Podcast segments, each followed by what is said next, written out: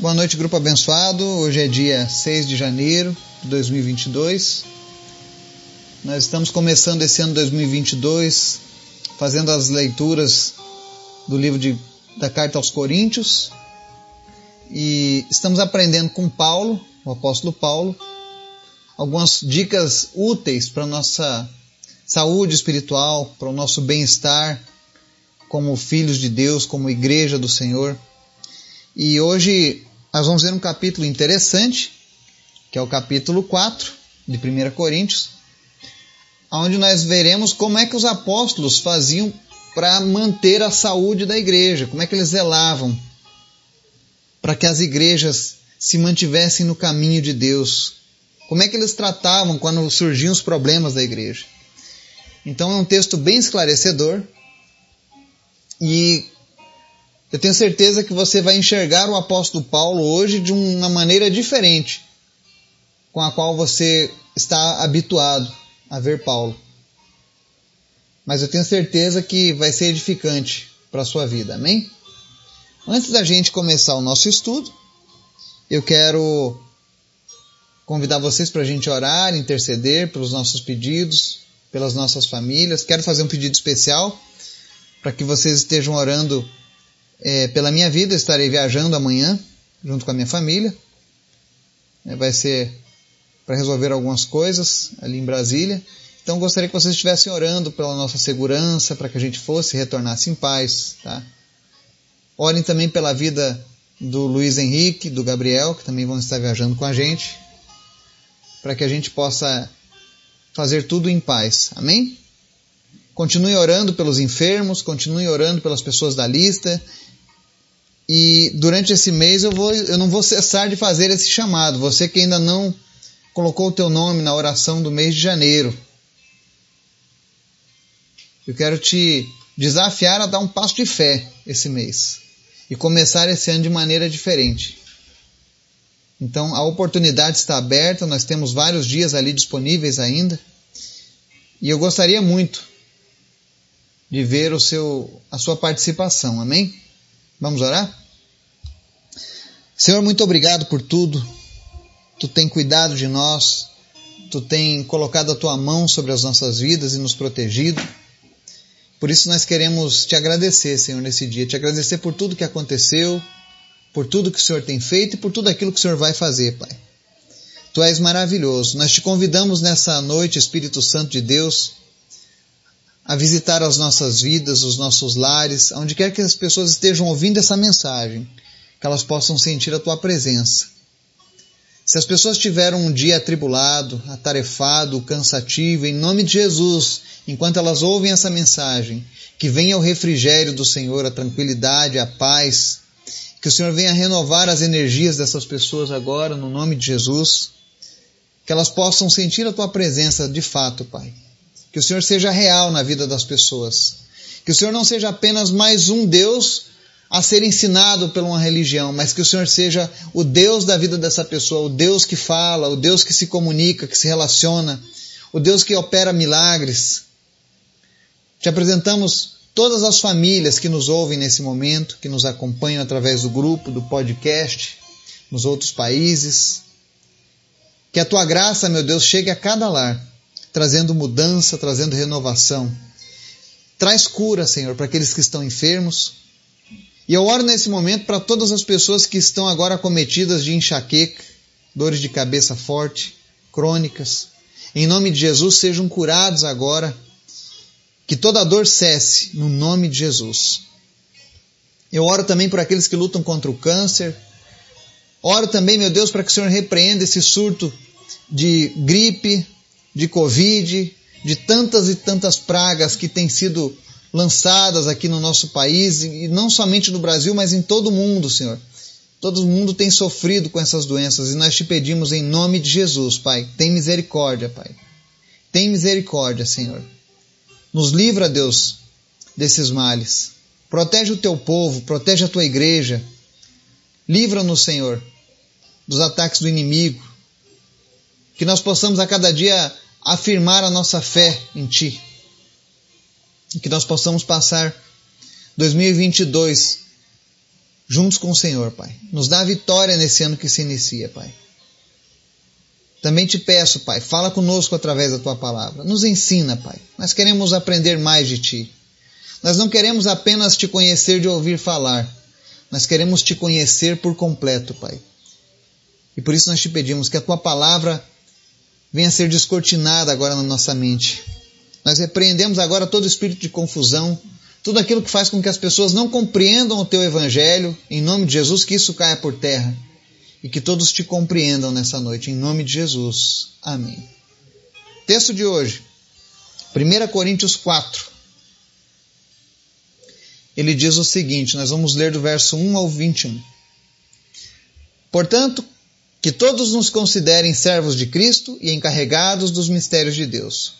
O que se requer desses encarregados é que sejam fiéis. Pouco me importa ser julgado por vocês ou por qualquer tribunal humano. De fato, nem eu julgo a mim mesmo. Embora em nada minha consciência me acuse, nem por isso justifico a mim mesmo. O Senhor é quem me julga. Portanto, não julguem nada antes da hora devida. Esperem até que o Senhor venha. Ele trará à luz o que está oculto nas trevas e manifestará as intenções dos corações. Nessa ocasião, cada um receberá de Deus a sua aprovação. Irmãos, apliquei essas coisas a mim e a Apolo por amor a vocês, para que aprendam de nós o que significa não ultrapassem o que está escrito. Assim, ninguém se orgulhe a favor de um homem em detrimento de outro. Pois quem torna você diferente de qualquer outra pessoa o que você tem que não tenha recebido? E se o recebeu, por que se orgulha como se assim não fosse? Pois vocês já têm tudo o que querem, já se tornaram ricos, chegaram a ser reis e sem nós. Como eu gostaria que vocês realmente fossem reis para que nós também reinássemos com vocês. Porque me parece que Deus nos pôs a nós, os apóstolos, em último lugar, como condenados à morte. Viemos a ser um espetáculo para o mundo, tanto diante de anjos como de homens. Nós somos loucos por causa de Cristo, mas vocês são sensatos em Cristo. Nós somos fracos, mas vocês são fortes. Vocês são respeitados, mas nós somos desprezados. Até agora estamos passando fome, sede e necessidade de roupas. Estamos sendo tratados brutalmente, não temos residência certa e trabalhamos arduamente com nossas próprias mãos. Quando somos amaldiçoados, abençoamos. Quando perseguidos, suportamos. Quando caluniados, respondemos amavelmente. Até agora nos tornamos a escória da terra, o lixo do mundo. Não estou tentando envergonhá-los ao escrever essas coisas, mas procuro adverti-los como a meus filhos amados. Embora possam ter dez mil tutores em Cristo, vocês não têm muitos pais, pois em Cristo Jesus eu mesmo os gerei por meio do Evangelho. Portanto, suplico-lhes que sejam meus imitadores. Por essa razão estou enviando a vocês Timóteo, meu filho amado e fiel no Senhor, o qual lhes trará à lembrança a minha maneira de viver em Cristo Jesus, de acordo com o que eu ensino por toda parte em todas as igrejas. Alguns de vocês se tornaram arrogantes, como se eu não fosse mais visitá-los. Mas irei muito em breve, se o Senhor permitir. Então saberei não apenas o que estão falando esses arrogantes, mas que poder eles têm. Pois o reino de Deus não consiste em palavras, mas em poder. Que é que vocês querem? Devo ir a vocês com vara ou com amor e espírito de mansidão? Amém? Aqui nós vemos uma, uma face do apóstolo Paulo, aonde ele mostra que o fato dele ser apóstolo trazia um fardo muito grande. E não porque ser apóstolo era algo cansativo ou enfadonho, mas porque quando você é chamado por Deus e você entende o chamado de Deus, você procura corresponder a todas as expectativas que Deus coloca em você. E nós damos a, isso o nome de fidelidade, obediência. Então ele mostra para nós nos versos 1 ao 6 aqui de 1 Coríntios 4 a responsabilidade que ele carregava, em especial a sua fidelidade a Deus e a sua consciência limpa. Ele mostra que ele pouco se importava com o julgamento das pessoas. Quem está falando isso é o apóstolo Paulo. Ele escreveu essa carta, ele estava em Éfeso. E ele ficou sabendo que a igreja de Corinto estava cheia de problemas. que alguns arrogantes haviam se levantado. E quando ele diz arrogantes, eram pessoas que, que estavam se achando detentores do evangelho, se achando capazes de substituir os fundamentos que foram deixados por Paulo e por Apolo. E começaram, através dessa arrogância, a colocarem defeitos nos apóstolos, a colocarem a igreja contra o apóstolo. E aí Paulo fala: Olha, eu nem vou me defender, porque a minha consciência em nada me acusa. Ele falou: Eu não me importo com o julgamento de vocês, eu só me importo com aquilo que Deus julga para a minha vida. E vale lembrar que Paulo dizia isso porque ele confiava inteiramente naquilo que Deus estava fazendo em sua vida. É por isso que ele diz que nenhum outro julgamento para ele era tão importante. Ele não estava preocupado em agradar aos homens, mas preocupado em agradar a Deus. Diferente de muitos apóstolos que nós vemos nos nossos dias hoje. Diferente de muitos sucessores dos apóstolos que se apresentam nos nossos dias. O verdadeiro apóstolo de Deus não se importava com aquilo que falavam dele. Ele não se importava com o julgamento de homens, se estavam achando ele bom ou ruim, porque ele sabia que a, a única pessoa que ele deveria prestar contas de fato era o Senhor Jesus. E aí no verso 5 aqui, ele, ele fala acerca da vinda do Senhor. Ele diz: Olha, Portanto, não julguem nada antes da hora devida. Esperem até que o Senhor venha. Ele trará à luz o que está oculto nas trevas e manifestará as intenções do coração. Nessa ocasião, cada um receberá de Deus a sua aprovação. O que, que ele está dizendo aqui? As pessoas às vezes costumam se apressar no seu julgamento. Quando alguém diz para você, olha, fulano está errado. Você não procura saber a verdade ou ouvir a outra parte, mas simplesmente você faz o seu pré-julgamento. E ele está dizendo: ó, não julguem nada antes da hora devida. Porque ele está dizendo: olha, existem pessoas que parecem que estão salvas e podem não estar.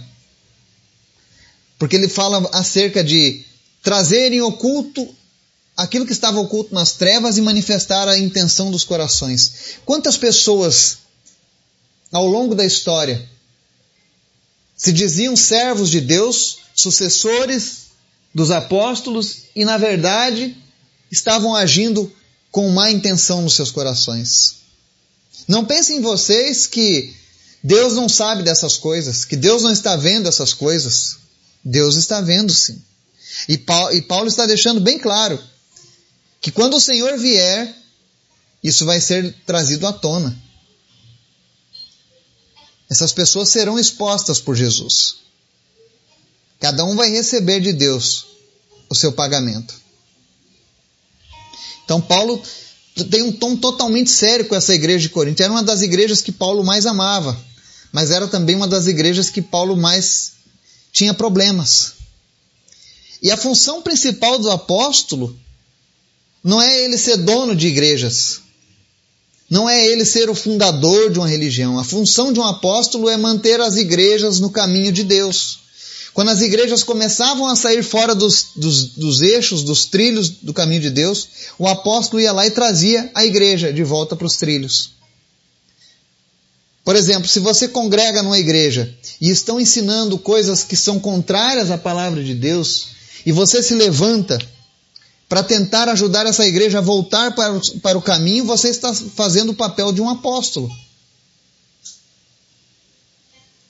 E muito provavelmente, assim como Paulo, quando você se levantar para fazer isso, você vai receber críticas, porque os arrogantes se levantarão contra você e vão tentar colocar as pessoas contra você. Aí no verso 7 ao 13 dessa mesma carta, ele começa agora a fazer um paralelo acerca da vida dele como apóstolo e da vida dos fiéis de Corinto. E ele começa falando: olha, é, vocês são ricos, vocês são reis, vocês são sensatos, vocês são fortes, vocês são respeitados. Ou seja, ele fala de todas as coisas da, pelas quais essas pessoas se exaltavam lá naquela igreja. E em contrapartida ele diz: Nós não, que somos apóstolos, provavelmente fomos escolhidos para ser a escória do mundo, o lixo da humanidade. Isso ele mesmo fala. Quando ele diz assim, já se tornaram ricos, chegaram a ser reis e sem nós, ou seja, as pessoas achavam que não era mais necessário o ensino do apóstolo, que eles já podiam andar por conta própria e fazerem as coisas do jeito que eles bem pensassem, porque eles haviam crescido como igreja, porque eles haviam aumentado o seu império. E aí o apóstolo traz à, à tona na linguagem de hoje é como se o apóstolo estivesse jogando na cara deles. Que tudo o que eles tinham era vão, era em vão, era vazio, não tinha valor aos olhos de Deus. Então por que, que eles estavam sendo arrogantes? Já que eles não pagaram o preço que os apóstolos estavam pagando para fazerem essa obra. Aí nos versos 14 a 19, ele diz assim: Não estou tentando envergonhá-los ao escrever essas coisas, mas procuro adverti-los como a meus filhos amados. Você imagina, quando alguém está andando de maneira errada, não existe coisa mais difícil e mais complicada do que falar a verdade para essas pessoas. Porque quando nós estamos no pecado, quando nós estamos cegos, a tendência natural nossa é que quando alguém vem nos chamar a atenção, a gente ataque ela. É uma defesa, é um mecanismo de defesa. E Paulo, antevendo isso, ele já diz: Olha, eu não estou falando isso para que vocês se sintam envergonhados. Eles deveriam se envergonhar, sim. Mas ele diz: Olha, eu falo isso como um pai fala para um filho que ele ama muito, quando o filho está desobediente, quando o filho está fazendo coisas erradas. E quem é pai sabe disso. Os filhos sempre entendem que a repreensão dos pais, ah, meu pai é chato, meu pai é antiquado, meu pai não entende, meu pai não sabe de nada, quando na verdade os pais só querem o melhor para os seus filhos. E os apóstolos, os ministros de Deus, quando eles são ministros genuínos, essa tem que ser a postura deles. Querer o melhor para os seus filhos. E muitas vezes querer o melhor para os filhos não significa fazer o que eles querem.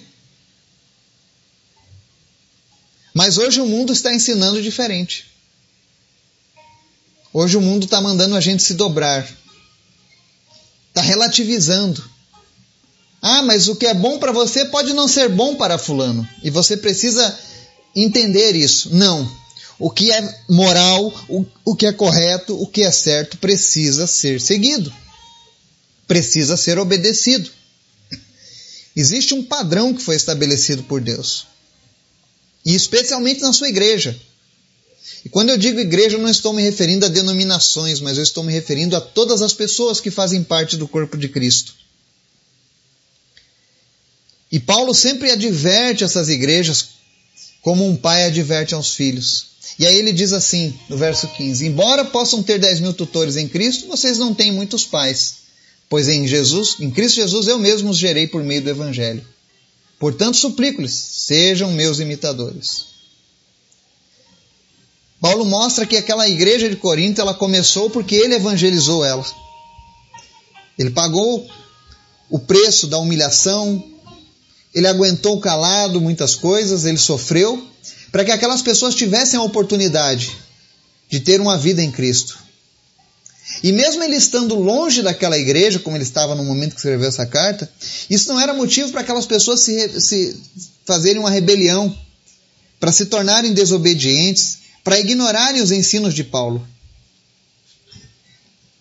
Isso mostra que a gente precisa tomar cuidado com isso. Eu vejo pessoas hoje que teve alguém que um dia pregou o evangelho para essa pessoa, lutou, batalhou por ela. E quando essa pessoa está distante ou está passando uma luta, ele diz: Ah, Fulano está passando por luta porque provavelmente está atribulado. Se Fulano está desse jeito é porque está fazendo coisa errada e Deus se afastou dele. A gente tem esse costume de julgar as pessoas dessa maneira. De pensar que se as coisas não estão indo bem, é porque o cara está fazendo alguma coisa errada e Deus abandonou ele. Mas Paulo está dizendo que não funciona dessa maneira. Ele está dizendo: olha, verso 11: Até agora estamos passando fome, sede e necessidade de roupas, estamos sendo tratados brutalmente. Não temos residência certa e trabalhamos arduamente com nossas próprias mãos.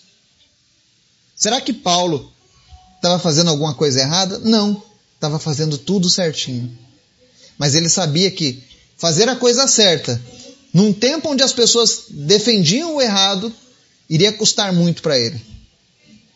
Mas ele sabia que valia a pena pagar esse preço. Quando Paulo diz aqui, por exemplo, que ele está dizendo que trabalhamos arduamente com nossas próprias mãos, é porque Paulo fazia tendas durante o dia, tendas de couro, para se sustentar. Para ele não ser pesado para as igrejas. Não que as igrejas não tivessem condição de sustentar a Paulo, mas muitas vezes as igrejas não ajudavam Paulo. Existe uma carta da Bíblia onde Paulo chama a atenção de uma dessas igrejas. Que não mandava nada, não mandava um mantimento, não mandava nenhum auxílio. E aí ele foi obrigado a trabalhar tecendo é, tendas de couro. Então ele trabalhava o dia todo, quando chegava a noite, ele ia ensinar as pessoas acerca do reino de Deus. E eu conheço muitos pastores, muitos missionários, muitos homens e mulheres de Deus que passam por isso hoje em dia. São obrigados a, tra a trabalharem, a fazerem tendas para continuarem com a obra de Deus. E muitas vezes fazem isso porque aqueles que receberam o Evangelho às vezes passam despercebidos. Ou dizem assim, mas não diz na Bíblia o que recebeu de graça deve ser feito de graça? Muito cuidado com esse pensamento. Nós temos que ter um coração aberto. Eu sempre que eu posso, eu ajudo esses, essas pessoas. Eu gostaria de ajudar muito mais, porque eu sei que eles estão fazendo um trabalho bonito, estão fazendo aquilo que Deus pede para eles. Muitas vezes fazem muito mais do que eu poderia pensar em fazer. E aí Paulo segue dizendo para essa igreja de Corinto, onde ele estava cheio de filhos rebeldes, filhos desobedientes, ele diz: Olha, eu, eu suplico para vocês, sejam meus imitadores. Mais uma vez, Paulo pede para que as pessoas o imitem. Tamanha consciência limpa que Paulo tinha que ele pede: me imitem. Não fujam do padrão que eu ensinei a vocês. Vivam como eu vivo. E aí no verso 18, ele mostra que um dos motivos da arrogância das pessoas é que eles pensavam que Paulo não iria mais visitá-los. Ele diz, ah, verso 18: Alguns de vocês se tornaram arrogantes como se eu não fosse mais visitá-los. E o interessante não é isso. Paulo envia seu, seu, seu servo, Timóteo, ao quem ele chama de filho amado e fiel no Senhor. Inclusive, nós temos uma carta de Paulo a Timóteo. Timóteo era um grande exemplo entre os cristãos daquela época. E aí Paulo, como não podia estar indo agora para a igreja de Coríntios para resolver aquele problema, ele fala: "Eu estou mandando o Timóteo".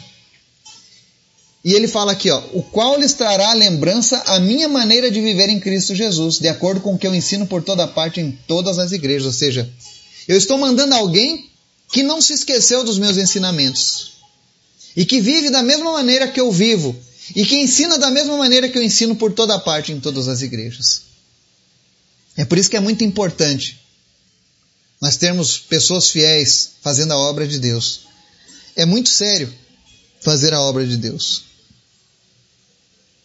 E é necessário que quando as pessoas se desviam do caminho de Deus, que Deus envie pessoas, homens e mulheres de Deus, para colocar essas pessoas de volta no caminho. Porque o interesse de Deus é que as pessoas sejam salvas não que elas se percam. E é por isso que Paulo estava fazendo isso. Ele dava valor àquela igreja. Ele não queria permitir que, que o pecado, que a maldade, que o inimigo acabassem com aquela obra. E com isso, aquelas pessoas perdessem a sua salvação. E aí nos versos 19 a 21, ele faz um questionamento com relação àquelas pessoas, os agitadores, os, question... os arrogantes. ele fala: Eu quero saber qual é o nível de poder que esses arrogantes possuem. Eu vou colocá-los à prova. Não se preocupem, eu vou dar um jeito de ir aí. E aí eu quero, eu quero ver o que é que eles estão falando. E não apenas isso, eu quero ver que poder eles possuem de fato, para estarem falando isso. E aí no verso 20 ele diz assim: Pois o reino de Deus não consiste em palavras, mas em poder. Que, que Paulo quer dizer com isso? Pode ter muitas pessoas ensinando sobre a Bíblia. Podem ter muitas pessoas falando sobre Jesus. Mas não significa que estão comprometidas com Jesus. Porque aquele que está comprometido, ele vai ensinar a palavra não apenas por palavras, mas com poder. É como a gente falar aqui no grupo, por exemplo, que Jesus cura e não ficar apenas na literatura. É por isso que todos os dias eu desafio você a orar junto comigo. E eu sempre digo: não somos nós que curamos, é Jesus que cura através de nós.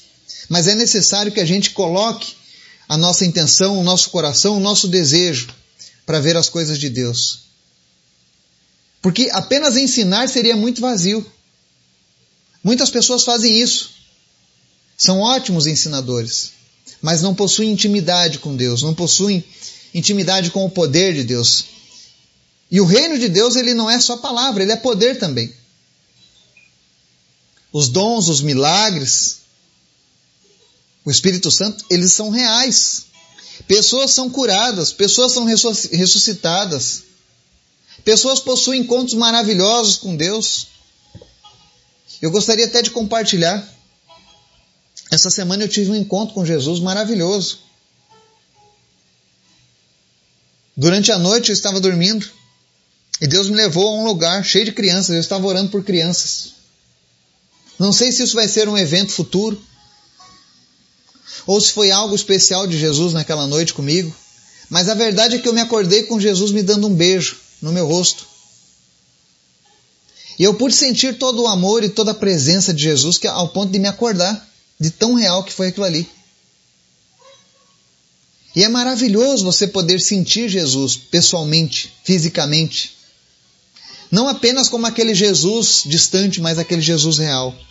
Porque é esse Jesus real que nós pregamos. É esse Jesus real que nós ensinamos todos os dias. É esse Jesus real que tem ouvido as nossas petições e que tem atendido as nossas orações. E aí, agora no verso 21, encerrando aqui essa carta, Paulo diz assim: ele faz uma pergunta para a igreja de Corinto: O que é que vocês querem? Devo ir a vocês com vara ou com amor e espírito de mansidão? ele coloca duas opções para a igreja de Corinto. E é interessante que há uma carta da Bíblia em que as pessoas falam assim: Ah, o Paulo é um cara estranho.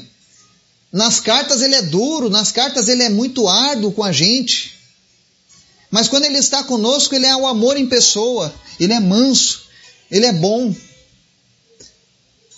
E aí Paulo explica que ele faz isso através das cartas, porque ele espera que as pessoas, apenas por lerem aquele, aquele desabafo dele, elas possam voltar à razão, voltar à consciência com Deus e então abandonarem os maus caminhos. Para que quando ele viesse visitar essas pessoas, o encontro não fosse um encontro para chamar a atenção da igreja. Ah, por que, é que vocês continuam fazendo isso? Não. Mas um encontro de que maravilha ver vocês aqui bem, ver vocês crescendo no Senhor, ver essa igreja dando frutos, ver esse povo cumprindo os propósitos de Jesus. O interesse dele era esse. Então ele dá esse ultimato aqui no final da carta: devo ir com, com vara ou com amor? Com vara significa que ele teria que ser duro, assim como ele foi nessa carta. Que ele teria que falar algumas verdades para essas pessoas. Mas que o objetivo dele era corrigi-los, colocá-los de volta nos eixos, nos caminhos de Deus. E essa deve ser a função do ministro do apóstolo, do servo de Deus. Se alguém se diz um apóstolo, mas ele não trata as pessoas como Paulo está tratando, ele está longe de ser um apóstolo. Mas não se preocupe. Quando o Senhor vier, essas intenções do coração serão provadas, serão mostradas, serão expostas. Ninguém ficará impune diante de Deus. Disso a gente pode ter certeza.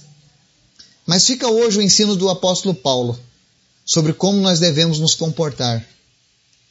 E como nós precisamos dar valor a essas cartas, porque o objetivo delas não é nos humilhar, não é mostrar que nós estamos sempre andando sempre errado, mas sim nos dizer que existe um caminho certo, que nós precisamos voltar para ele todas as vezes que nós nos desviarmos dessa caminhada. Amém? Que Deus nos abençoe e nos guarde em nome de Jesus. Amém.